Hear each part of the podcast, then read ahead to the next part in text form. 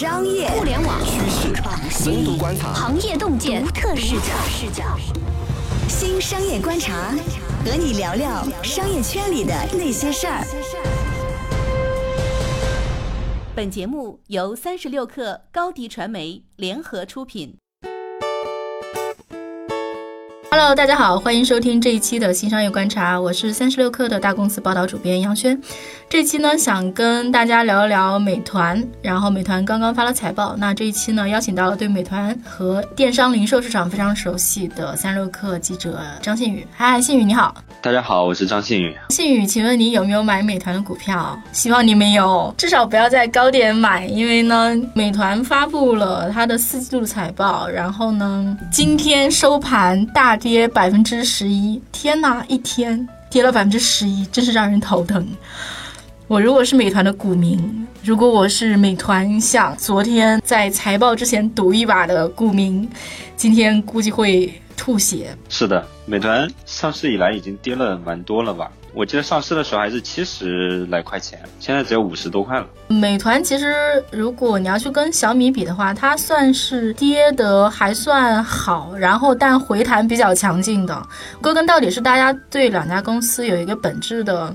认知上的不一样吧，就比如说，大家还是认为说小米是一家硬件公司，那我去按硬件公司给你估值，而且硬件这个模式其实没有美团的模式好，美团还是平台模式，尤其是在现在这个经济环境和经济周期里啊，美团这个业务按道理说是应该比较能穿越牛熊和稳健的，但是非常非常不幸的是，现在还有一个强大的对手阿里。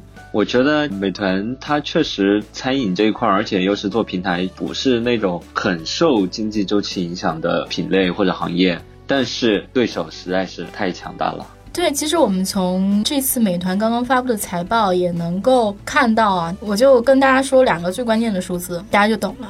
美团全年的财报就显示，它二零一八年的总营收同比增长了百分之九十二。这个还是非常非常可观的一个数字啊，但是另一个数字更可观，它的全年净亏损同比增长了百分之一百九十八点六，这什么意思呢？就是看起来我这个今年多挣了两块钱儿，但是呢，我今年亏出去四块钱儿，太可怕了。一家上市公司，大家对于上市公司的诉求是什么呢？就是你都来上市了，就算是亏损的这个东西我能忍，对吧？但是你至少表现的有点诚意，你的亏损在收窄，好不好？但是非常不幸，美团不仅亏损没有收窄，还增加了，太惨了，哎，难怪要大跌百分之十一。美团的亏损已经是收入增长的两倍多了，所以这个还是蛮严重的吧？我不知道究竟是出了什么问题。然后我们接下来可以聊一下，聊一下，聊一下。其实就是我印象中有一段时间，然后有一个图，然后我们还都看了一下，就有一个行业有心人拍了一家餐饮店的收支单。他那个单子里面，其实你是能看到说美团从这家店里收了很多钱，大概收了这家店营收的四分之一的钱。但是他那么收，这个店家也愿意，是因为说美团同时也给他带来了非常大的流水，这个流水占他的整体营收的一半以上，所以店家也愿意付这个成本，虽然觉得很肉疼。就是说，美团其实是对他这个平台上的商家是有掌控权的，或者说是有议价能力的，这也是这个业务还是比较稳健的原因。但是呢，美好的故事啊，一般来讲都是在一种情境下能发生的，就是我特别强，我是行业老大，行业老二要么特别弱，要不然几乎跟死了差不多。滴滴就基本上做到了这一点，美团也曾经一度做到这一点。但是非常不幸啊，阿里巴巴真是很可怕的一个对手。对，美团它面临的市场竞争，它绝对不是说像淘宝当年打的对手都好像跟你不是一个次元的，随随便便就用一招免费就可以把市场份额抢掉。那，现在已经不是这样了，现在你面临的对手非常强大。他不是说那种来自于西方世界的很有钱的美国人带着一些钱来中国市场烧钱，他不是这样的，而是说你的对手不比你对中国市场的了解更浅，甚至说可能会比你更深，然后他的资源又比你更丰富，只是说之前他可能因为一些战略的原因、团队的原因，或者不管怎么样，没有说跟你展开全力竞争，但是现在确实是不太一样。据我所知，一度在外卖市场，因为外卖是美团的大本营嘛，在外卖市场上，饿了么其实是被美团干趴下的。这个现在基本上已经是行业皆知的秘密了。两者从号称说每家都说我们是五五，或者是我是比较大的那个，到说明显的美团变成了老大，饿了么变成了老二。王兴一直在喊那个七二幺的这个格局嘛，其实你最后看可能也差不太远。但是非常不幸的是说呢，这个阿里。最终终于下定了决心，花费了巨额的资金进入了线下配送市场。是的，所以这也是外卖到家这个业务，虽然说确实流量很大，然后市场很大，但是因为竞争者实在是都太强了，美团也很强，阿里也很强，所以这个市场这种激烈的竞争还会维持一段时间。我觉得阿里强，至少吧，在现在这个阶段，可能还不表现为团队的强，现在主要表现为有钱。据我所知，阿里应该是进行了一轮对饿了么的补贴，之前的补贴之战都有点偃旗息鼓了。作为一个加入了一个薅羊毛群的人呢，我不是经常能发现什么美团特别抠门，然后你点一个美团外卖红包就经常只有五毛钱一块钱。我觉得现在好像基本已经上涨到两到三块了，饿了么会更高一点，这就是可怕的对手，然后持续的给钱。美团心里肯定已经骂翻了，饿了么对吗？哎呀，死了多好，大家可以不补贴了。你看你这事儿其实有点像打仗。按道理说哈，美团，我猜他之前的布局应该是会认为说出行是个挺好的生意，因为王慧文还说过，他是坚持认为出行这个生意其实是挺挣钱的。滴滴那个生意其实不要看滴滴在外面喊说自己亏啊，但他的主营的这个打车业务是挣钱的。但是呢，你想他花那么大一笔钱去收了摩拜，也肯定不是说我就想做个单车的生意，就基本上现在已经证明了嘛，单车这个生意你要么是微亏，要么是微利，基本上也是挣不了大钱的。也就是美团做好了大干一场的准备，但是我们现在去看美团的动作，比如说我们有感觉到说摩拜的车数量在增加吗？至少在北京这个城市没有太感觉到。摩拜，比如说在扩张吗？或者是说，美团打车这个业务的人在扩张吗？也没有感觉到，基本上有一种乌龟过冬的感觉。对，因为我们现在也已经到了一个新的财年嘛，美团收购摩拜也已经一年了。对，杨老师，你觉得美团二零一九年有什么样的新的动作吗？就在你看来，他们对到家、到店以及这些创新业务是怎么布局？出行还做不做？我觉得这事儿其实是要换《孙子兵法》的说法，围魏救赵吧。这种逻辑就是说，我的主营业务最重要的主营业务受到了攻击，那可能我之前收出去的拳头和兵力，我就得往回收一收、撤一撤。那个比较边缘的东西，我就先暂时放一放，我先把我最核心的东西保一保。目前来说，好像美团释放出的一些消息，包括美团的一些变动，确实是在这样，就是很多创新业务或者说边缘一点的业务都在各种削弱。甚至说，包括我们说美团千团大战起家的时候的团购到店业务，据我所知，可能都在削减相应的一些成本。只有说外卖仍然是整个收入的大头，以及外卖没有遭到这一轮的一个削减吧。嗯，其实我知道你是跟一些美团的离职员工有聊，而且有点摸清楚了，说他们裁员的逻辑大概是啥，他们收缩什么，不收缩什么，其实还是能看出这家公司的行为轨迹的。我再说一下吧，在前面到家外卖这块我没有说完，就是美团在电话会上有分析师问关于美团竞争的成本的问题，会质疑它竞争当中成本太多。然后美团的回答是在一线城市，美团跟商户仍然保持良好的关系，或者配送服务更稳定什么之类的。然后美团关于成本的部分回答用的词是较为理性的成本。它并不是说非常有竞争力，非常有怎么样的一些更好的词汇来描述这个成本，而是说较为理性的成本。这个词是可以说明美团是在非常纠结的应对各方面的压力，一方面是竞争的压力，一方面毕竟是上市公司嘛，会让它在这些方面非常尴尬，所以他也只能说较为理性的成本，也就是说平衡各方压力嘛，我是这样理解的。稍事休息，我们马上回来。血亏背景下，美团的无边界扩张风格要告一段落了吗？为什么说阿里和美团之间的战争并非外卖之战？美团的盟友腾讯会对美团带来什么样的威胁？欢迎继续收听《新商业观察》。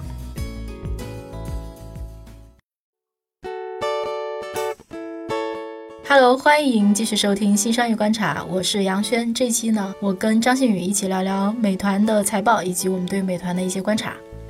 刚才说除了补贴之外，其实还有一个非常重要的事情是说抽佣比率。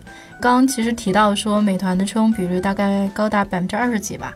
基本上是一个行业第一的抽佣，滴滴差不多也是抽百分之二十几。但是呢，大家应该注意到了一个新闻，就是说其实阿里是公开主动的去说了，说他们对商家在降低抽佣，好像他们说的是说几个点吧。这个当然这个说法可能有一些 PR 的成分，就是我可能在某些地方比较低，在某些地方比较高，我就挑一个比较低的数字出来讲。这个可能还有一些细节的地方，但是。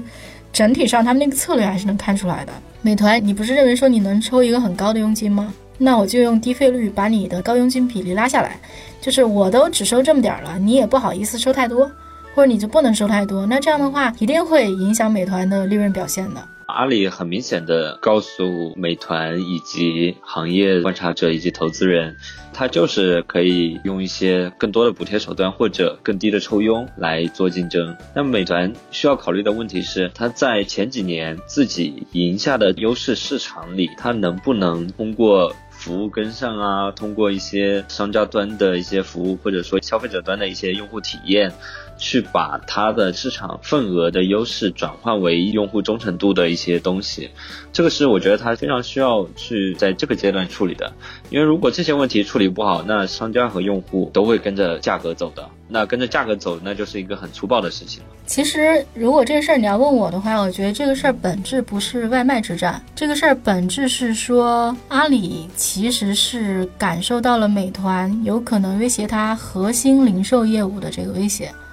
其实我们从去年的一些新闻能看到蛛丝马迹啊，就是美团，比如说他去帮线下的那种鞋子店、百丽什么的去配送，那他既然能送鞋子，他就能送衣服，能送各种东西，这其实就是阿里的电商大盘嘛。这个在美团的电话会上也有过解释，有分析师问美团非餐饮订单数量的占比，然后美团的回答是不到百分之五，这是一个目前的现状，只是说既然有了这样的通道或者路径。那么之后扩大市场只是一个时间或者资源的问题，这个是一个必然的事情，而且我觉得阿里肯定也认识到了这一点，因为其实美团归根到底，它应该是一个一手是拿着流量，另一手呢掌握着室内配送网络。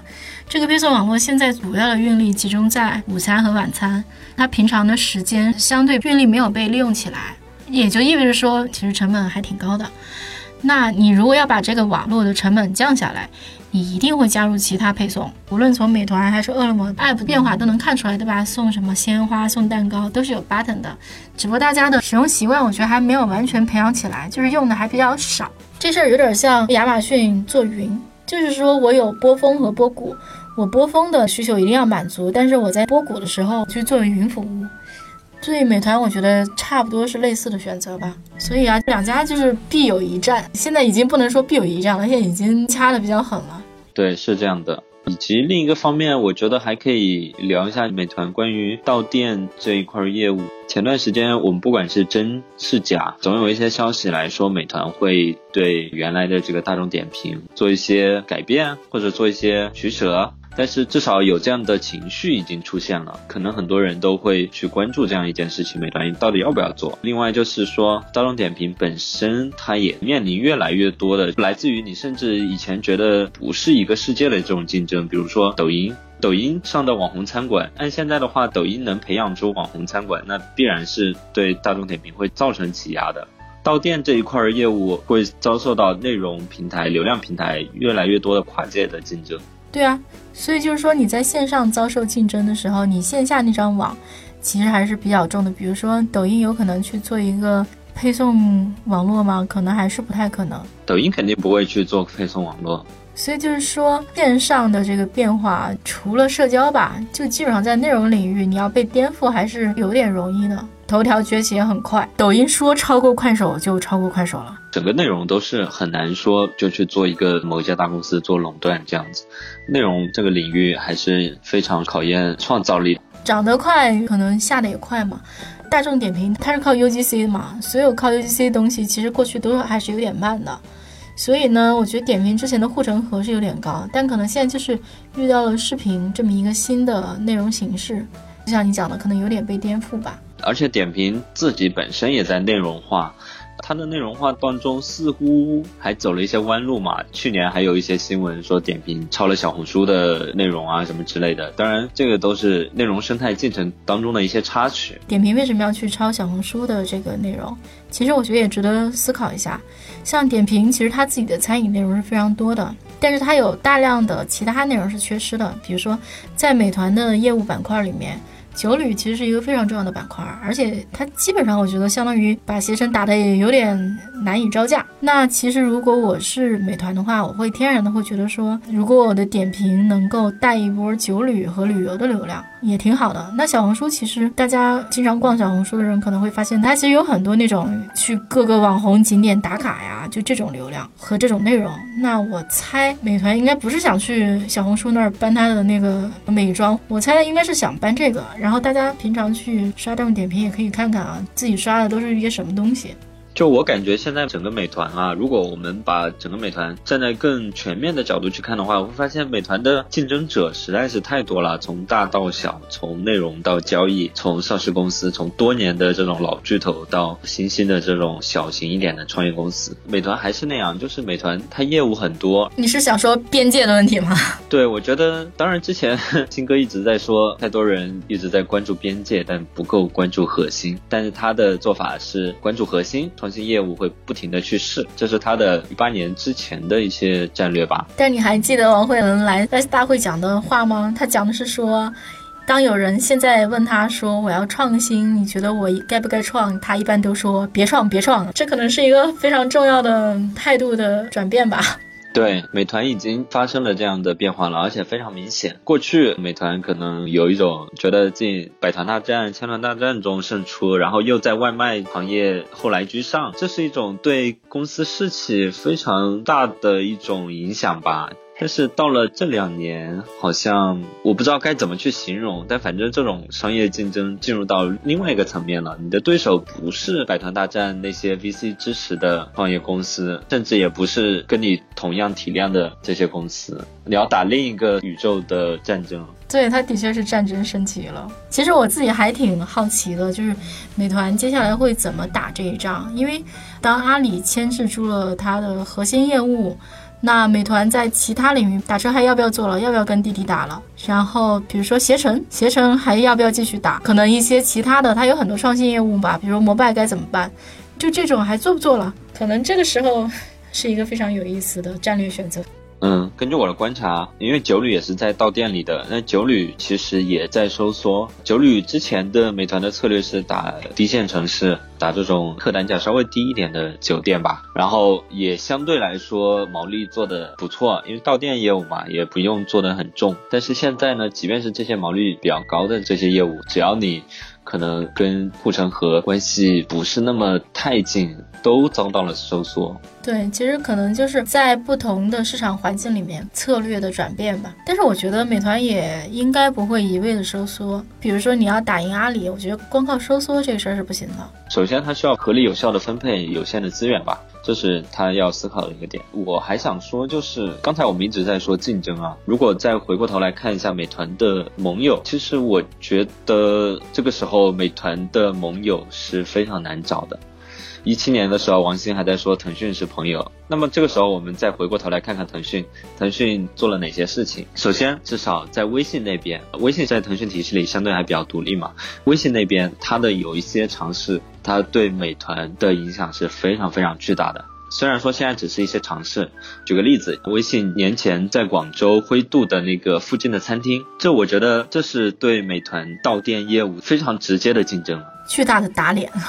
对，问题不是说微信要不要做这个产品，问题是说微信想做就能做，他现在只是不想做。到店这一块儿就是非常轻嘛，也不需要有什么线下配送。如果我是一个商家，我在微信上就能做掉这些事情，我就能完成我的营销，又能完成我的支付。腾讯再把商家服务各种都做起来的话，那我还要用一个美团干什么呢？对，可能就只需要用美团做配送了吧？天呐！也就相当于说，美团 App 的巨大的流量就会被微信吸过去，或者是抢过去，太惨了。但是对腾讯还是持一点保留态度吧，因为其实你做附近的餐馆、附近的商店。你的确是可以说弄一下，比如小程序或者是商家的什么公众号，你都可以能搜到。但是呢，我猜这个东西可能你需要辅助一下商家，比如说辅助商家上个小程序，或者是怎么着上一下你的这个系统。这个事儿其实需要一点线下的力量的。腾讯如果要真的铺开一个线下团队去干这个事儿。不知道为什么对腾讯干这个还是有点缺乏信心的。如果这种商业模式的逻辑是成立的话，那美团整个到店的这块业务，它不仅面临着各种对手的竞争，它还面临着所谓的盟友的竞争。现在盟友之所以不跟你全面铺开这种产品，只是因为他不想，或者说有一些更高层面的一些交换啊，或者什么之类的，这都无所谓。但问题是，他可以做。对，再举个例子，腾讯里面其实是有微信电影票。但其实现在市场上最大的两家，一个是猫眼电影，一个是淘票票。猫眼虽然是已经卖给了光线吧，但美团还是股东。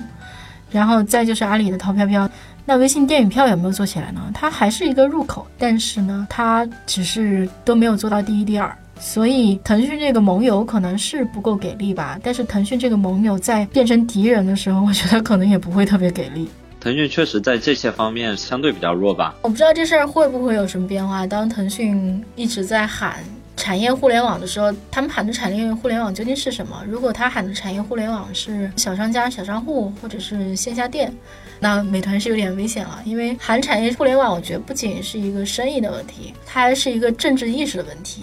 如果腾讯为了政治意识，为了能让国家觉得自己是对社会大众、对中国的产业升级是有用的。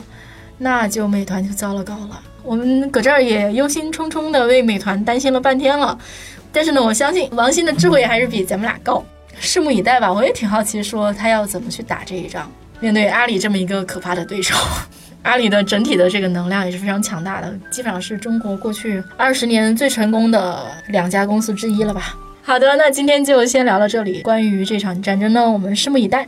那喜欢我们的节目，也欢迎转发点赞。下一期我们不听不散，再见，再见。欢迎加入三十六课官方社群，添加微信 super 三十六课 s u p e r 三六 k 二，获取独家商业资讯，听大咖讲风口，聊创业，和上万课友一起交流学习。高迪传媒，我们制造影响力。商务合作，请关注公众号“高迪传媒”。